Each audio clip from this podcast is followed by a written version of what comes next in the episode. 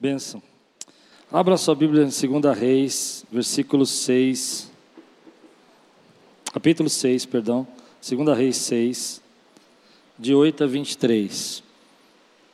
Estamos estudando a vida do profeta Eliseu, esse profeta misterioso, faz obras diferentes, usa um cajado para tentar ressuscitar um menino. Flutua o machado com um pedaço de um galho. Se você está pronto, diga estou pronto. Levante bem alto sua Bíblia, diga: Essa é a minha Bíblia.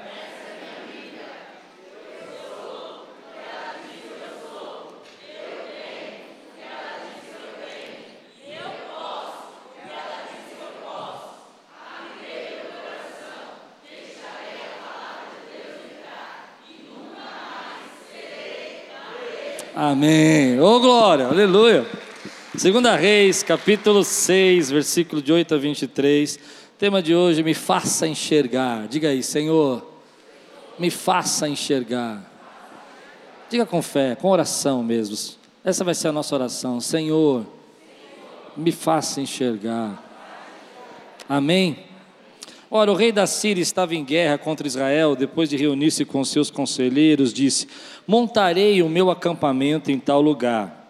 Mas o homem de Deus mandava uma mensagem ao rei de Israel: Evite passar por tal lugar, pois os arameus estão descendo para lá. Assim o rei de Israel investigava o lugar indicado pelo homem de Deus, e repetidas vezes Eliseu alertou o rei, e repetidas vezes Eliseu alertou o rei que tomava as devidas precauções. Diga aí, tomava as devidas, as devidas, perdão, precauções. Isso enfureceu o rei da Síria, que convocando seus conselheiros, perguntou-lhes: Vocês não me apontarão qual dos conselheiros, perdão, vocês não enfureceu o rei da Síria, convocando seus conselheiros, perguntou-lhes: Vocês não me apontarão qual dos nossos está do lado do rei de Israel? Respondeu um dos conselheiros: Nenhum de nós, majestade. É Eliseu, o profeta que está em Israel, que revela ao rei de Israel até as palavras que tu falas em teu quarto. Ordenou o rei: descubra onde ele está, para que eu mande capturá-lo.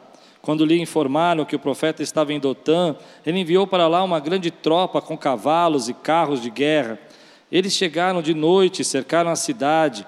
O servo do homem de Deus levantou-se bem cedo pela manhã e, quando saía, viu que uma tropa com cavalos e carros de guerra havia cercado a cidade. Então ele exclamou: Ah, meu senhor, o que faremos? O profeta respondeu: Não tenha medo, aqueles que estão conosco são mais numerosos do que eles. E Eliseu orou: Senhor, abre os olhos dele para que vejam. Então o Senhor abriu os olhos do rapaz que olhou e viu as colinas cheias de cavalos e carros de fogo ao redor de Eliseu. Quando os arameus desceram na direção de Eliseu, ele orou ao Senhor: fere estes homens de cegueira. Então ele os feriu de cegueira, conforme Eliseu havia pedido. Eliseu lhes disse: Este não é o caminho, nem esta é a cidade que procuram. Sigam-me, e eu levarei ao homem que vocês estão procurando. E os guiou até a cidade de Samaria. Assim que entrar na cidade, Eliseu disse: Senhor, abre os olhos desses homens para que possam ver. Então o Senhor abriu-lhe os olhos, e eles viram que estavam dentro de Samaria. Quando o rei de Israel os viu, perguntou a Eliseu: Devo matá-los, meu pai? Devo matá-los? Respondeu: Não. O rei costuma matar prisioneiros que, capturado com espada e arco, ordena que lhes sirvam comida e bebida e deixa que volte ao Senhor. Então o rei preparou-lhes um grande banquete e, terminando eles de comer e beber, mandou-os de volta para o seu senhor. Assim as tropas da Síria pararam de invadir o território de Israel. Amém. Senhor, fala conosco nessa noite. Que seja um momento maravilhoso da tua presença e de podermos ouvir a tua voz. Seja um tempo de paz e graça sobre as nossas vidas, Senhor. Vem, Senhor, e nos faz enxergar. Vem, Senhor, e abre os nossos olhos. Em nome de Jesus. Amém. Eu não sei você, como você pensa que é cultuar a Deus? Como você se sente quando você vem à igreja? Eu fico imaginando que cada um tem um jeito de pensar a respeito de estar na igreja hoje ou estar em casa assistindo essa pregação. Porque nós, como cristãos, somos seres de dois mundos. Nós vivemos em dois ambientes. Se eu penso de uma forma natural, vir à igreja ou estar aqui cultuando a Deus, é cantar uns bons cânticos, é falar umas boas palavras, é rever alguns amigos, é ouvir algumas mensagens que tocam o coração. Isso é culto para algumas pessoas. Mas se eu olho para a palavra que está em Hebreus, os céus estão abertos e o Senhor está sentado no trono e recebendo toda a palavra de adoração que sai da tua boca. E ao redor de nós, os anjos do Senhor estão acampados aqui, cercando esse lugar. Porque nós somos esse ser de dois mundos. Nós vivemos o natural, mas também conseguimos enxergar o sobrenatural. Isso é muito difícil. Talvez você nunca tenha pensado dessa maneira, mas você está num ambiente você consegue sentir aquele ambiente de forma natural, a alegria, talvez a festa que estão ali fazendo, mas também você consegue discernir o mundo espiritual e as batalhas que estão sendo travadas. E às vezes você está sentindo uma batalha na sua vida, que não está no mundo físico, nem no mundo natural, mas você está sentindo essa batalha sendo travada no seu espírito. Já sentiu isso? E você se pergunta por que, que eu passo por isso? E tem gente que chega na igreja, por exemplo, e ela só consegue se conectar com o mundo natural. Ah, a música foi legal, o solo foi bacana, a igreja estava vazia, a igreja estava cheia. Mas tem gente que entra nesse lugar e que se conecta com o mundo espiritual e começa a dizer: o Espírito Santo está se movendo aqui, Deus está trazendo curas, Deus está trazendo milagres, Deus está trazendo respostas.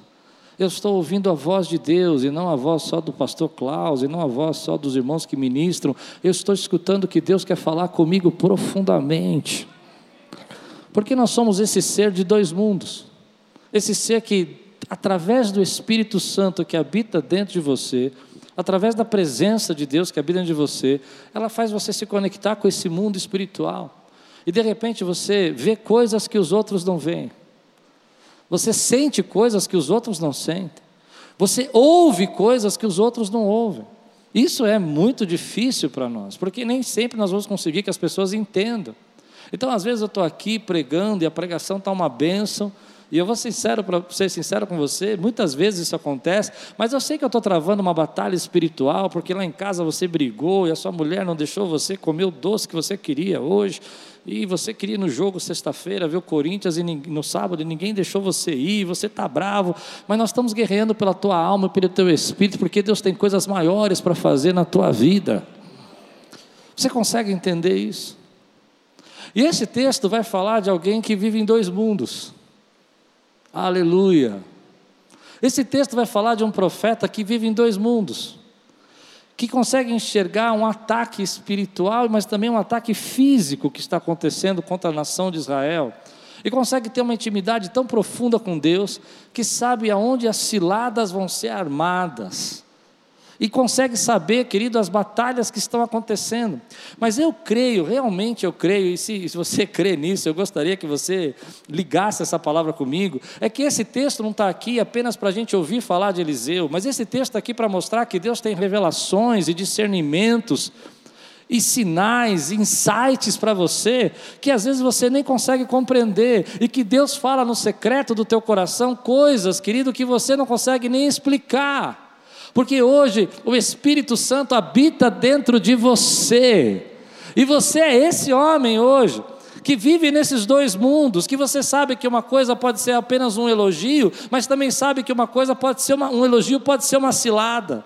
Porque você sabe que muitas vezes que parar com um amigo teu ali naquele lugar só para fazer uma confraternização, pode ser só uma confraternização, ou pode ser um laço que vem contra a tua vida e que você vai ficar preso ali no alcoolismo ou em velhos hábitos que estão se levantando contra você e Deus quer te libertar.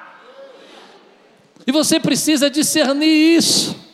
Você é esse ser de dois mundos que consegue entender, que consegue sentir. E se eu estou pegando pesado agora, eu gosto de um pastor, T.J. Jakes, que ele fala que, ele tem um livro em português sobre isso, ele fala sobre instinto. Ele fala que nós precisamos entender, ele usa um termo para ficar mais claro. Eu gosto de discernimento, eu gosto de revelação, eu gosto de um, insight, talvez. Ele gosta de instinto. E eu entendo porque ele fala instinto, porque se eu falar discernimento, aquelas pessoas que estão começando a conhecer a palavra de Deus vão dizer assim: mas o que é discernimento? É aquilo que toca dentro do coração, é aquele instinto que vem e fala assim: ei, não mexe aí! Dentro de você, ninguém falou, você ouviu dentro de você. Sai daí! O texto vai falar para nós que quanto mais a gente se apresenta e busca a presença do Senhor, e quanto mais a gente serve a Deus, mais emboscadas o inimigo quer fazer. Se você não consegue ver isso no texto, deixa eu explicar para você. Ah, Eliseu começa a avisar o rei: olha, não vá por aí, não vá por ali, não, não, ali não fique. E a Bíblia diz, você leu comigo diversas vezes, não foi uma vez, diversas vezes, diversos livramentos, diversos livramentos seguidos.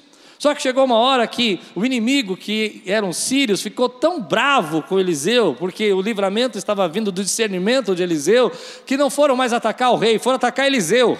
E você se pergunta por que você está sendo atacado, por que você é esse ser de dois mundos, que tem esse discernimento, onde Deus quer usar a tua vida para abençoar e libertar e tirar pessoas do laço. E é isso que o inimigo não quer que você faça. Então ele se levanta contra você porque você consegue discernir. E ele quer parar todo tipo de discernimento.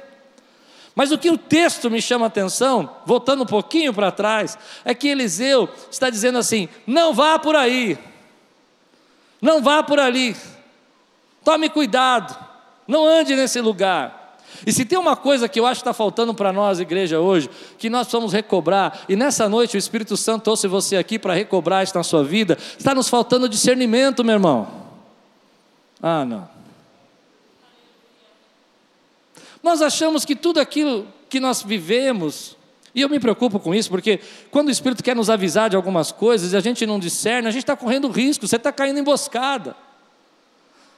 Porque hoje o inimigo não está mais nas trincheiras, o inimigo está dentro da tua casa, na tua televisão, na sua geladeira. Hum.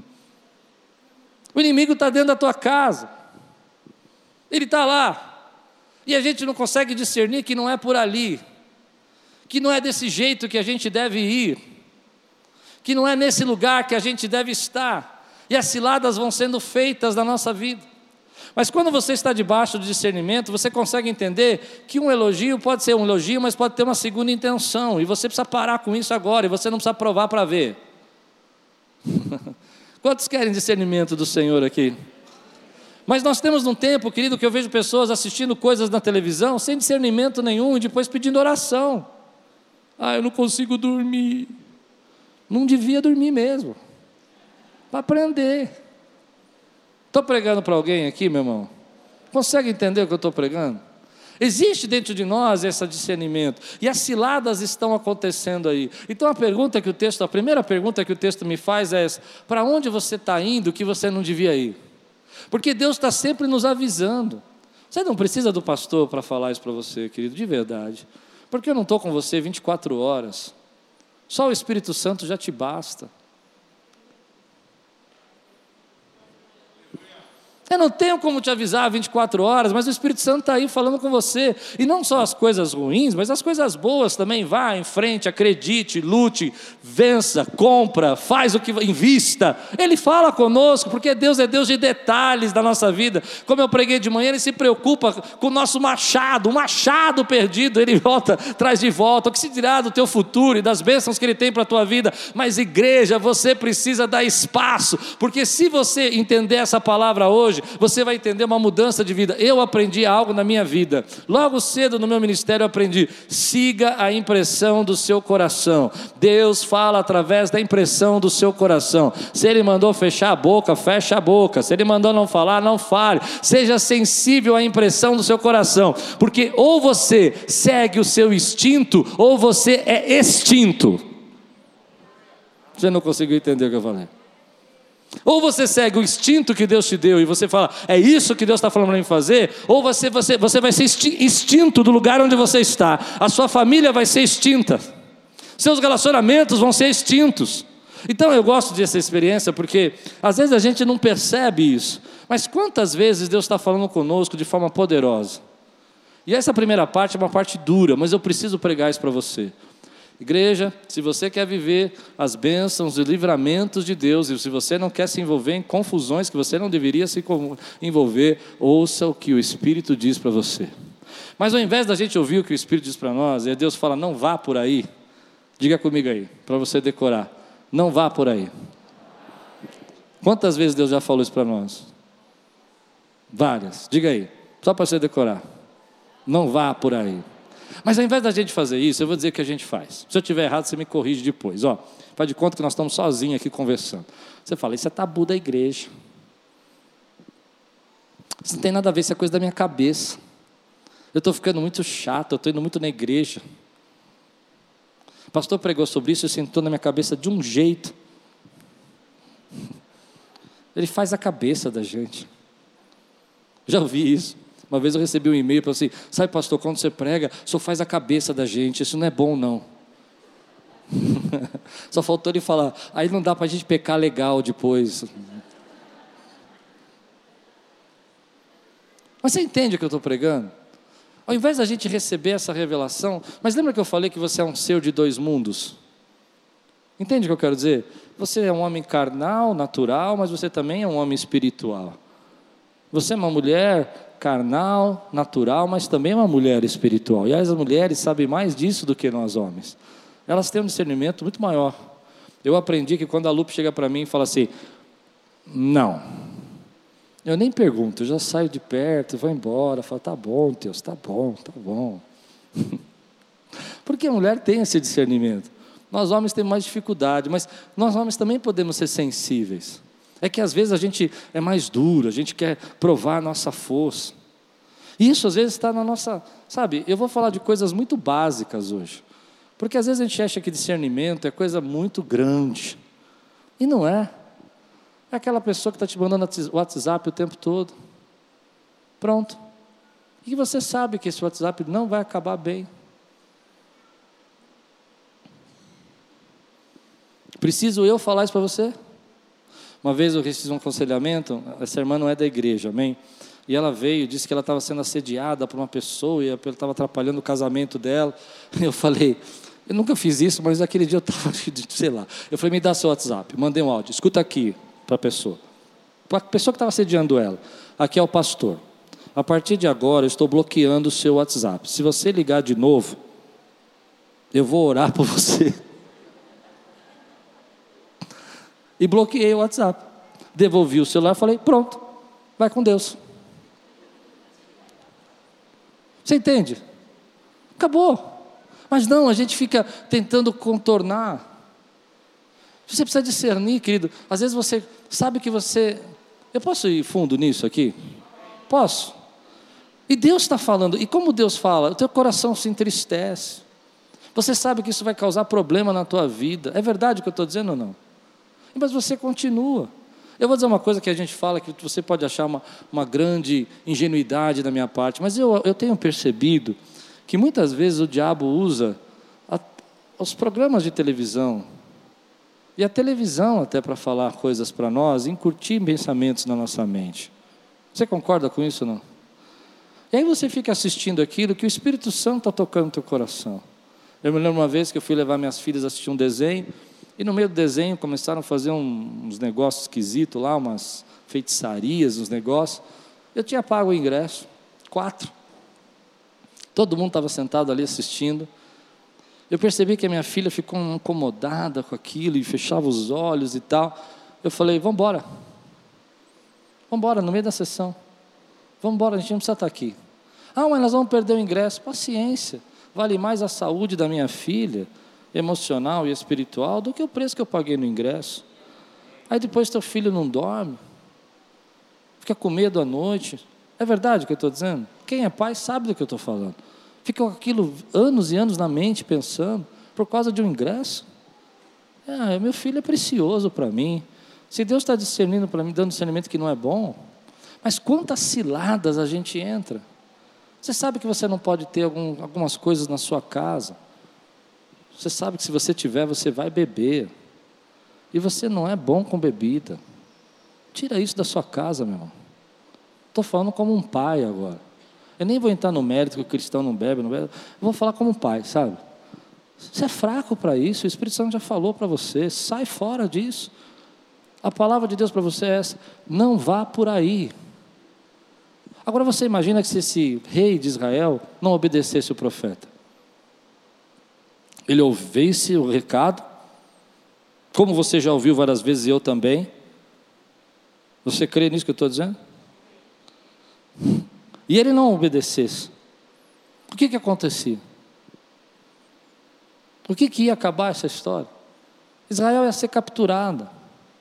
Israel ia ser destruído. O rei ia ser capturado. E é isso que o inimigo quer fazer na tua vida, ele quer capturar você. Ele quer prender você em coisas. Eu sei que esse, esse clima está ficando tenso, mas eu estou gostando.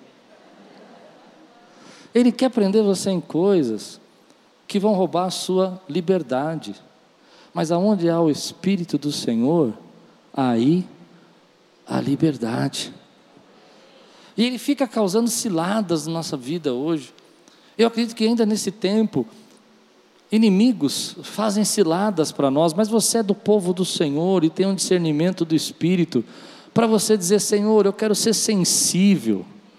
E se eu não tenho que passar por ali, eu não vou passar. Eu vou contar um testemunho para vocês. Muitos anos atrás, um testemunho pessoal. Ah, eu comprei um carro de uma pessoa muito querida, muito amada. Não foi do pastor Carlos, mas uma outra pessoa muito querida, muito amada. E eu sei que aquela pessoa procurou um carro bom para mim. Entende isso? Era um carro que ele foi atrás para mim. Carro bom. Só que quando eu entrei no carro, eu senti uma tristeza. E ouvi uma voz assim: Não compre. Mas aí eu conversando, não, esse carro é legal, a gente encontrou, a gente buscou e foi um carro bom, era um carro bonito, e aquele peso no coração. Eu falei, ah, vai ser um carro dois, vai ser um carro, segundo carro, né? Não precisa ter tanta coisa. Faz o laudo, e o peso estava onde? Estava lá. Estava no meu coração. Deus estava dando discernimento. A pessoa não, não, tinha como saber, a pessoa não tinha como saber. Algum tempo depois, eu estou andando com esse carro com a minha filha, chegando perto de casa, e olho para o capô do carro e o carro começa a pegar fogo. Começa a incendiar todo. Fogo para todo lado. Eu falei, meu Deus! E eu começo a frear a, a, a, minha filha, o carro andando, ela queria pular do carro. Falei, não, filha, calma, vai explodir, pai, vai explodir, pula, pula, não, não faz isso não. A gente para o carro, vem umas pessoas que com ideia de ajudar a gente, quase nos assaltam, graças a Deus. Thalita é muito esperta, ela pegou a minha mochila como se fosse dela e pôs nas costas, como se fosse mochila de, de escola, sabe? Onde estava meu computador, meu celular, e saiu de lado, e eles começaram a apagar o um incêndio e tal. E aí eu vim descobrir que tinham feito algo naquele carro, que ele tinha sido cerrado o carro, e tinham conseguido fazer um laudo com o carro. Tem coisas que Deus está dando discernimento na tua vida, que é para você ter livramento, meu irmão. Quantos recebem discernimento da parte do Senhor? Então diga comigo para você não esquecer mais, porque essa semana Deus vai falar com você muito. Não passe por aí. Levante sua mão e diga aí: não passe por aí. Não passe por aí. A igreja precisa receber discernimento hoje. Hoje o mundo diz para nós que tudo é normal. Ah, não tem ciladas, isso é coisa da nossa cabeça. E a gente começa a perceber, porque a gente é esse ser de dois mundos, que as coisas estão ali, estão acontecendo, e que a gente fica passando naquele lugar que não devia passar. Então, eu quero dar algumas, algumas dicas para você, para treinar o seu, seu, o seu instinto, aí, o seu discernimento. Como é que eu sei que isso é uma palavra de Deus? Como é que eu percebo se isso é realmente um discernimento? Eu vou te dar algumas dicas para você guardar aí. Quem em tua vida, querido, te leva para atitudes ou ações fora da, da presença de Deus ou da palavra de Deus? Quem na tua vida que nesse tempo está te afastando daquilo que Deus quer fazer na tua vida? Isso já começa a ser o que Deus está falando para você, foge daí. Foge daí.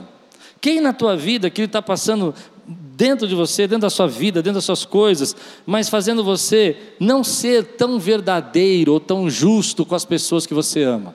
Você não entendeu? Quem na tua vida hoje está impedindo de você chegar em casa com um sorriso nos lábios e falar assim: Eu amo a minha família?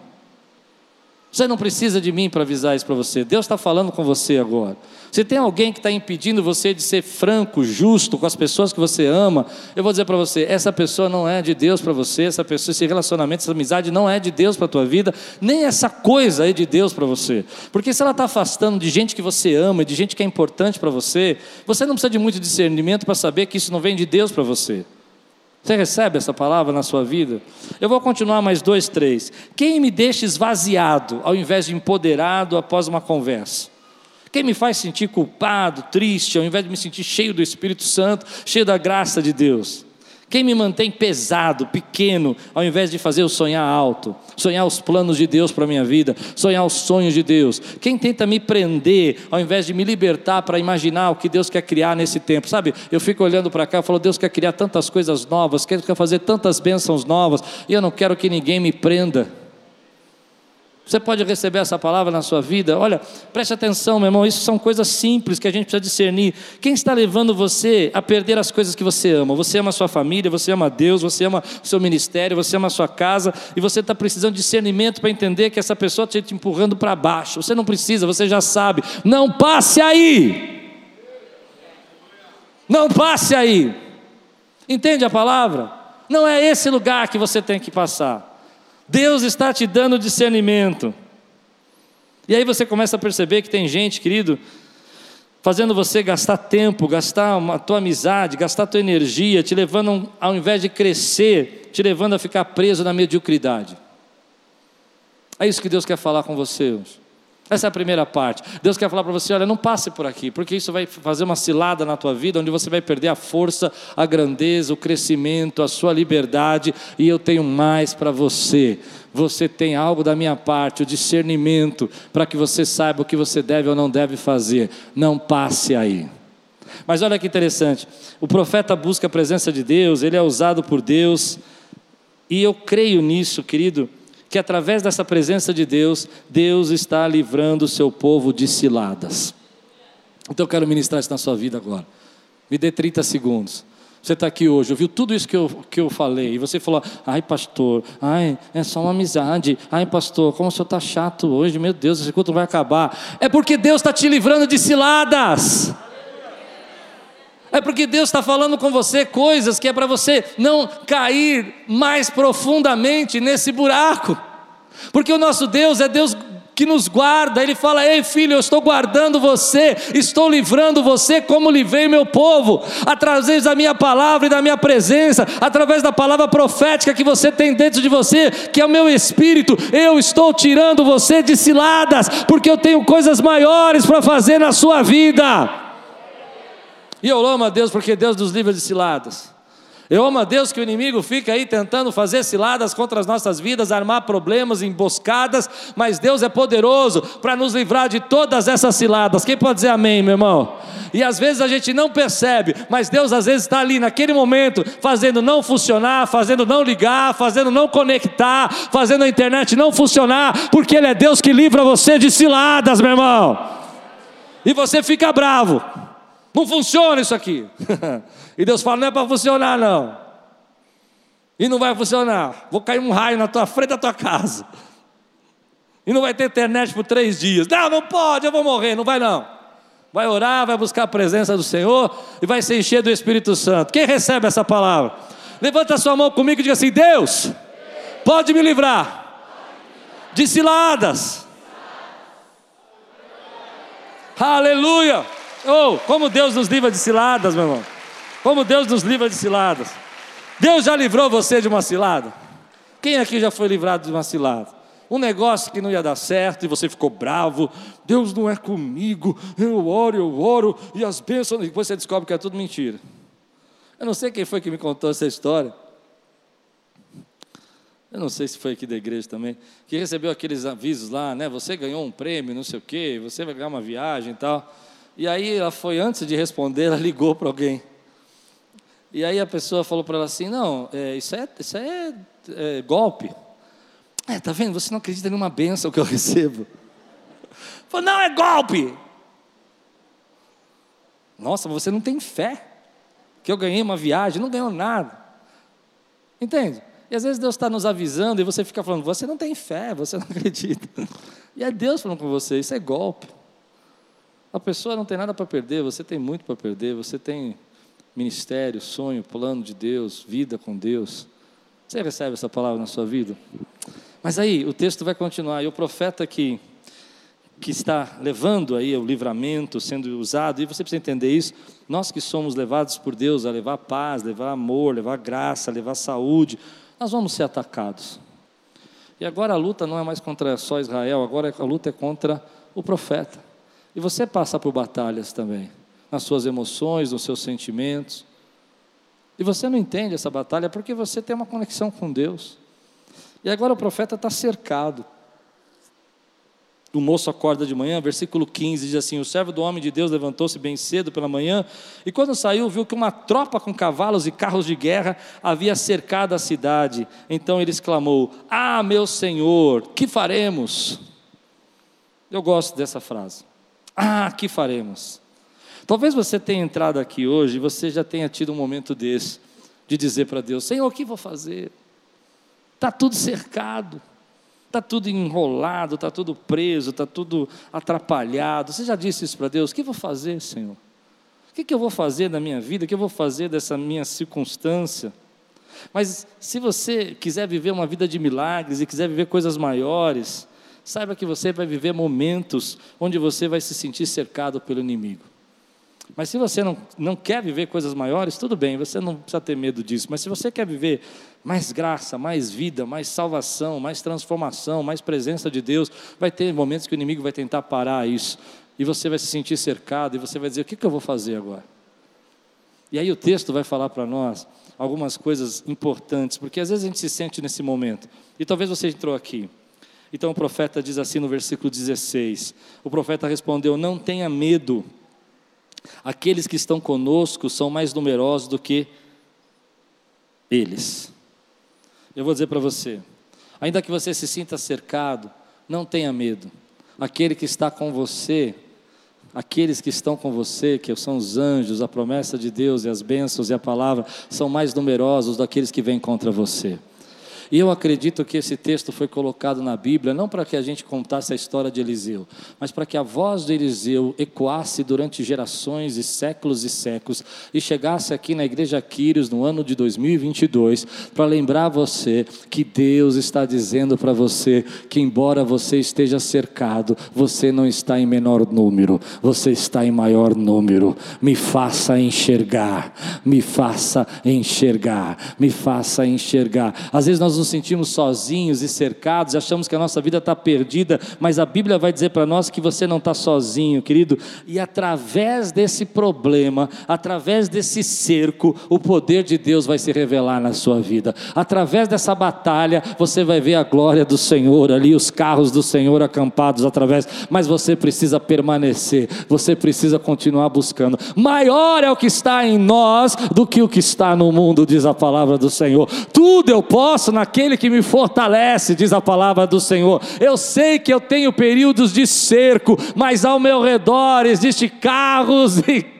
e cavalos de fogo cercando esse lugar. Maior número está aqui nesse lugar dos anjos do Senhor do que qualquer batalha que você possa enfrentar na tua vida. O que faremos? Abriremos os nossos olhos e vamos enxergar a glória de Deus em nós e através de nós.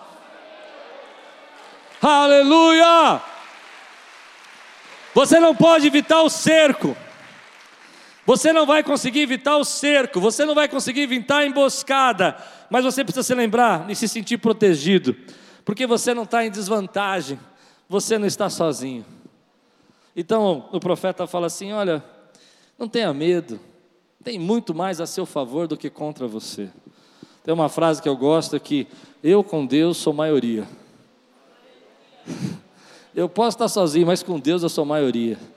Porque agindo Deus, agindo Deus, agindo Deus, agindo Deus. Quantos creem, irmão? Dá um glória a Deus, exalta. Abra os teus olhos. Sabe? Às vezes, quando nós estamos cercados, nós nos sentimos como esse servo, amedrontado, assustado, e a gente começa a achar que os nossos problemas representam a ausência de Deus. Eu vou repetir: a gente pensa que esse cerco representa que Deus está nos deixando sozinho. Mas na verdade, querido, o seu problema, a sua batalha não representa a ausência de Deus. O seu problema, a sua batalha, vai revelar a presença de Deus na sua vida, vai revelar Deus respondendo a sua oração. Então é uma questão de perspectiva. Lembra que você é um ser de dois mundos? E como ser de dois mundos, você pode ser o que faremos, ou você pode ser aquele que vai levantar sua mão e dizer assim: tem muito mais a meu favor do que contra mim.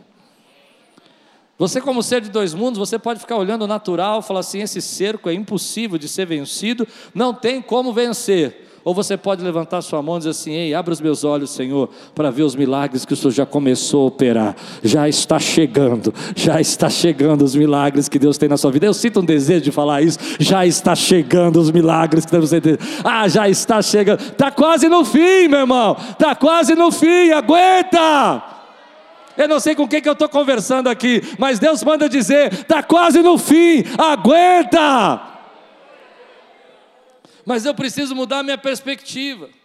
Porque às vezes Deus está fazendo os seus milagres, eu estou cercado pela glória dele, mas eu só enxergo o exército inimigo e os ataques e as lutas. Eu não consigo enxergar as bênçãos, não consigo enxergar os milagres que Deus tem. Eu quero dizer para você: abra os meus olhos, Senhor, porque eu quero ver a tua glória nesse lugar. Hoje eu quero ver, Senhor, as chuvas de bênção caindo aqui. Eu quero ver os carros, as carruagens de fogo aqui andando ao nosso redor e a unção do Espírito Santo derramada sobre tua vida. Você só vê exército inimigo. Eu quero que você veja a glória do Senhor e os anjos acampados ao teu redor. Eu sei que se eu olhar com meus olhos naturais, eu não vejo nada de bom. Eu vejo um final de uma pandemia confusa, uma guerra se instaurando, uma crise econômica, uma gasolina explodindo nos preços. Mas se eu olhar com a perspectiva espiritual, eu sei que o meu vingador, o meu justo Senhor, continua suprindo as minhas necessidades, e eu sei que existe um exército ao meu redor, guardando essa igreja. E se você crê, fica de pé no teu lugar, meu irmão. Louve ao Senhor, exalte o nome dEle, declara comigo: abra os meus olhos. Abra os meus olhos. Diga comigo, Senhor, abra os meus olhos Aleluia. Eu quero ter uns olhos proféticos. Eu quero ter os olhos que enxergam o sobrenatural. Onde as pessoas estão vendo ali terra seca, terra que não produz. E falou assim: aqui não vai dar nada.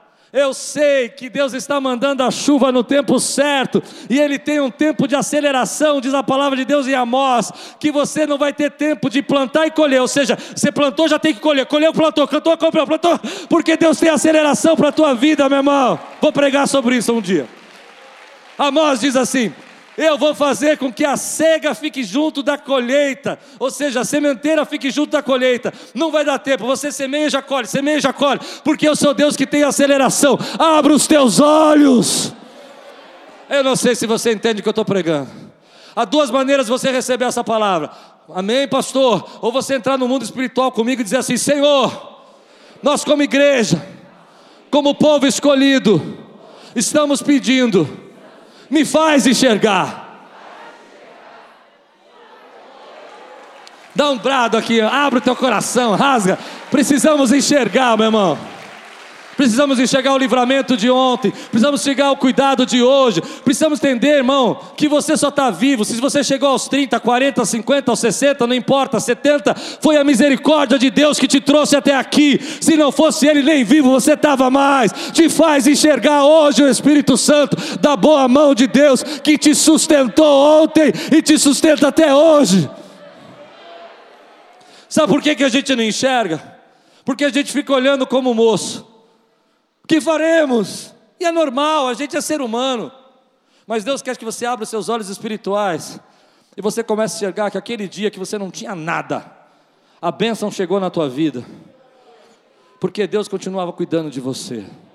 E aquele dia que você não entrou naquele lugar e você falou, ah, eu devia ter ido, e Deus falou, não era o teu lugar, é porque Deus ainda continua te livrando de ciladas.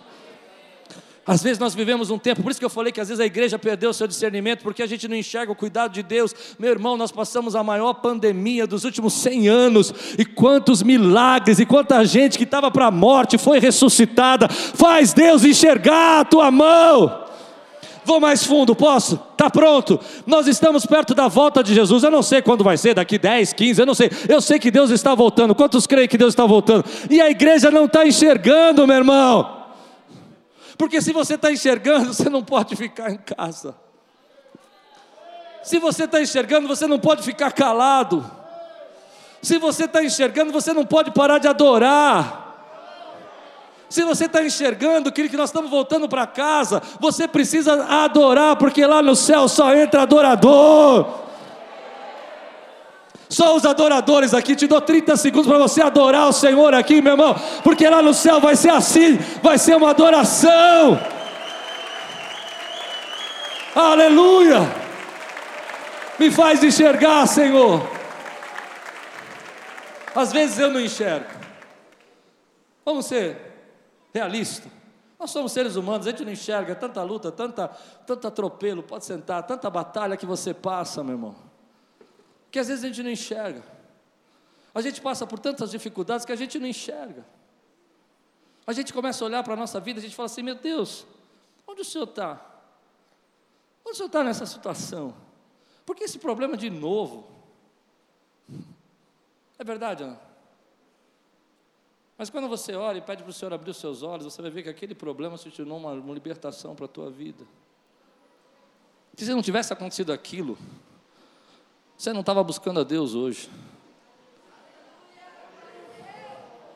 Quantos conseguem receber essa palavra, meu irmão? Se você não tivesse passado por aquilo, você não estava nem pensando em Deus agora. E Deus, na sua misericórdia, falou assim: Tua alma é preciosa para mim, ela é eterna, eu tenho cuidado de você. Eu me lembro que quando criança, posso contar um testemunho meu? Eu sofri muito com o divórcio dos meus pais, sofri demais. Eu tinha vergonha de ir à igreja, eu tinha vergonha de cantar na, no Dia dos Pais, tinha vergonha de participar de alguns grupos da igreja. Naquela época, 75, 78, ser filho de pais divorciados na igreja era praticamente como ser amaldiçoados, ter uma maldição na sua vida, mais ou menos essa ideia. Talvez fosse a minha ideia também, não sei. E eu me lembro que eu sofria muito. Mas um dia, eu conversando com meu pai, meus olhos foram abertos. E eu percebi que se meu pai não tivesse saído de casa, olha como Deus foi bom comigo. Eu não estou dizendo que Deus está no divórcio, entenda o que eu vou dizer. As coisas ficaram tão feias lá em casa, que eu me lembro só de brigas, facas. Se meu pai não tivesse saído de casa, eu estou dizendo, não estou dizendo que Deus está no divórcio, dá para entender isso, né? Minha mãe não teria sido internada no hospital. Se minha mãe não tivesse sido, porque só depois que meu pai saiu de casa, a, minha mãe vai morar com o pai dela, que o pai dela acredita que ela tem uma doença, entende? Porque ela tem surtos dentro da casa do pai. Enquanto meu pai dizia que ela estava doente, ele dizia que os irmãos e pai diziam que ele estava inventando para se livrar dela e não deixavam buscar tratamento. Era uma doença diferente. E eu reclamava com Deus todos os dias: Senhor, minha família é crente, eu nasci na casa do Senhor, meu pai é cantor na igreja, dirigente, professor de escola bíblica. Onde o Senhor está?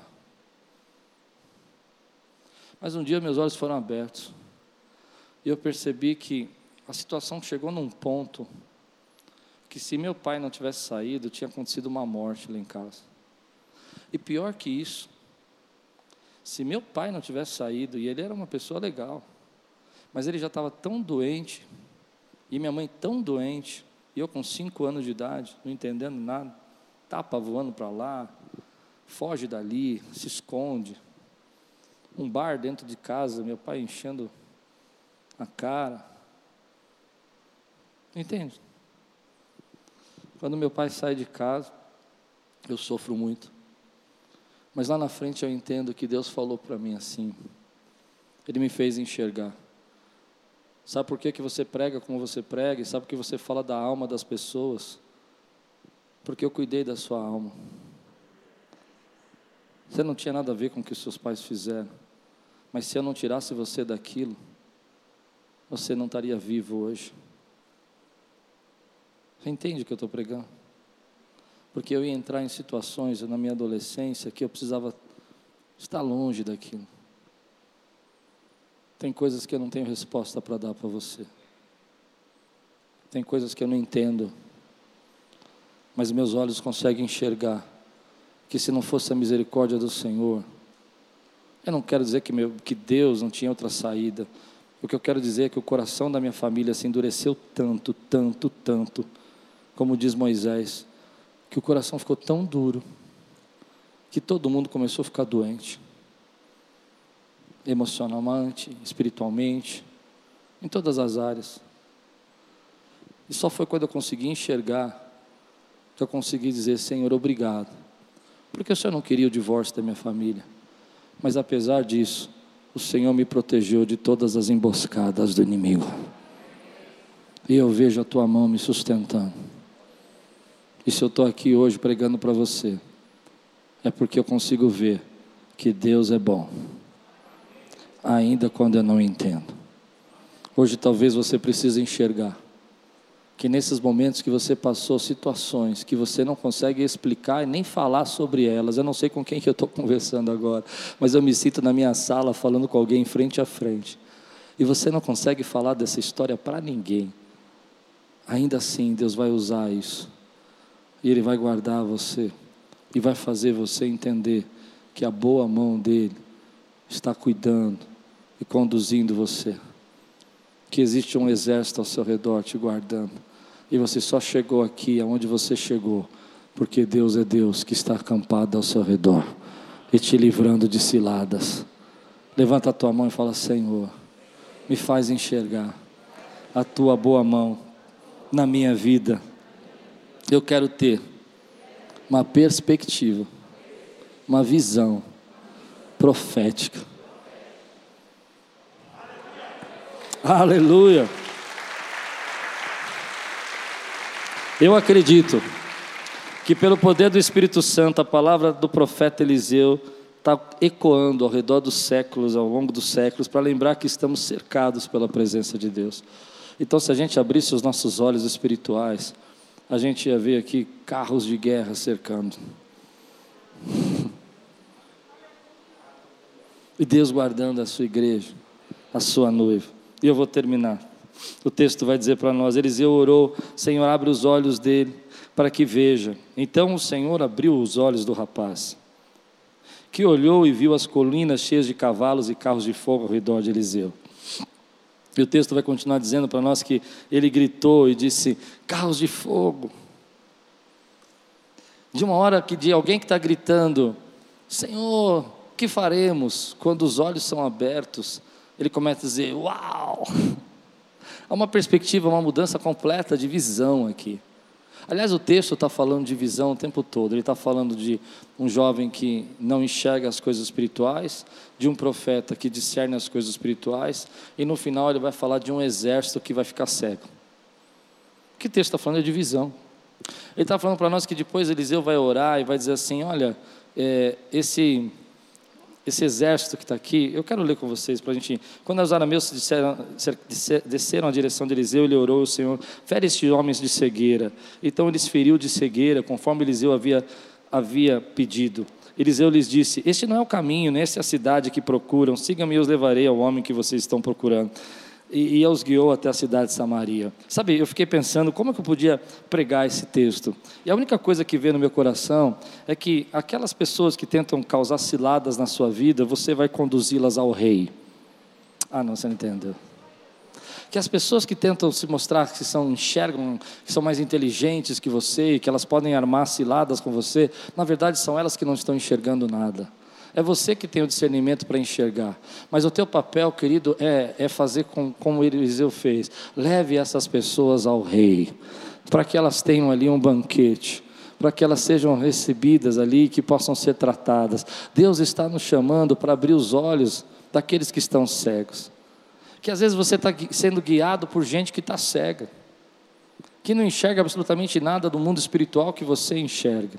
E ao invés de você conduzi-las aos reis, ao rei, você está sendo conduzida por elas. Eu não sei se você consegue entender o que eu quero dizer. Deus chamou você para pegar essas pessoas que não enxergam, que estão ao teu lado, trabalhando com você, estão no seu, no seus, no seu, seu dia a dia, no seu negócio, e conduzir essas pessoas até a presença de Deus. Eu acho incrível que Eliseu falou: é, é, faz, faz eles não enxergar, faça eles ficarem cegos. E eu acho interessante isso, porque é, para mim isso, na verdade, é a manifestação do que é no espírito. Espiritualmente, aquele povo era cego. Eles entendiam que Deus estava falando através do profeta Eliseu, amém? Eles entendiam que Eliseu estava revelando todas as coisas. Eles sabiam disso, mas eles não enxergavam. Eles não enxergavam que era Deus que estava dando livramento. E agindo Deus, quem impedirá? Eles estavam cegos. Eles podiam saber, mas não entendiam. Eles podiam saber, mas não viam. Eles podiam saber, mas não conseguiam compreender. E às vezes nós estamos deixando pessoas que até sabem de algumas coisas, mas que não enxergam o que você enxerga, conduzir você. Deus chamou você para conduzir essas pessoas até os pés do Senhor Jesus. E você não pode esperar que elas entendam o que você vê. Porque elas estão dizendo que sabem, que conhecem, que sabem que quem é Eliseu, que conhecem o que Eliseu está fazendo, mas elas não conseguem enxergar o poder de Deus através da vida de Eliseu. Mas você pode. Você pode enxergar. E Deus está usando você para dizer: Senhor, me ajuda a conduzir essas pessoas que estão cegas até a presença do Rei, o Rei dos Reis e Senhor dos Senhores, para que elas sejam libertas, para que elas sejam transformadas, para que elas sejam alimentadas, para que elas sejam cuidadas, para que elas sejam abençoadas. É isso que nós fazemos. Nós vivemos nesses dois mundos, e às vezes o inimigo usa pessoas para atacar você, mas ao invés da gente odiar essas pessoas que nos atacam, que estão cegas e fazem coisas que acham que estão certas. Eu não sei se está dando para entender o que eu estou pregando agora. Nós conduzimos essas pessoas até Jesus. Porque se nós enxergamos, é o nosso dever mostrar para elas o caminho até o Rei. E a palavra de Deus fala que nós vamos levar todo esse, todo esse povo à presença do Senhor, porque todo joelho se dobrará e toda língua confessará que Jesus é o Senhor. Então Eliseu, quando chega na presença do rei, eu estou terminando, me dá cinco minutos. Ele, o rei fala: devo matá-lo, devo matá-lo. Não, não, você não deve matá-lo, nem odiá-lo, nem, nem persegui-lo, nem ter ódio, nem dizer nada contra. Você deve conduzi-lo até a presença do rei e dizer para ele: Olha, Deus tem vestes novas. E o texto vai terminar de uma forma linda: que quando você conduz essa pessoa à presença do rei, a palavra de Deus fala que o povo da Síria, o exército de Síria, dos arameus, desistiram, acabaram. Agora eles enxergaram que eles não podiam lutar contra o Senhor. Eles desistiram de fazer guerra. Porque eles começaram a enxergar que não tinha como vencer o exército do, do Deus vivo. E as pessoas que te perseguem, as pessoas que te caluniam, as pessoas que falam de você, e você conduz elas ao Senhor, e você fala, Deus na minha vida, o Senhor está no, no meio de tudo isso, e é Ele que vai ser glorificado. Elas vão parar de guerrear, porque elas vão enxergar a presença de Deus em você. Elas vão enxergar a glória do Senhor. Você não precisa ficar com ódio, você não precisa ficar lutando as batalhas que eles lutam, você não precisa ficar guerreando, você só precisa dizer: Senhor, me ajuda a conduzi-los até o Senhor através das minhas atitudes, das minhas palavras porque eu sei que eu posso enxergar, mas eles não enxergam. Mas uma hora eles vão enxergar que maior é o que está em nós do que o que está no mundo. Que ninguém pode parar o exército do Senhor, e ninguém pode parar a glória do Senhor. Senhor, me faça enxergar, me faça enxergar. O quanto o Senhor já me livrou me faça enxergar como é maior a tua proteção e quantas ciladas o Senhor já tirou da minha vida. Me faça enxergar, Senhor, que nos momentos mais difíceis que eu não compreendo, que eu me senti cercado, que eu digo o que faremos, estava a tua boa mão me conduzindo e me guardando. E me faça ser um instrumento para levar aquelas pessoas que não te enxergam, que não veem, que acham que pode lutar contra a tua presença, conduzir até a presença do Rei, em nome de Jesus. Você recebe essa palavra hoje?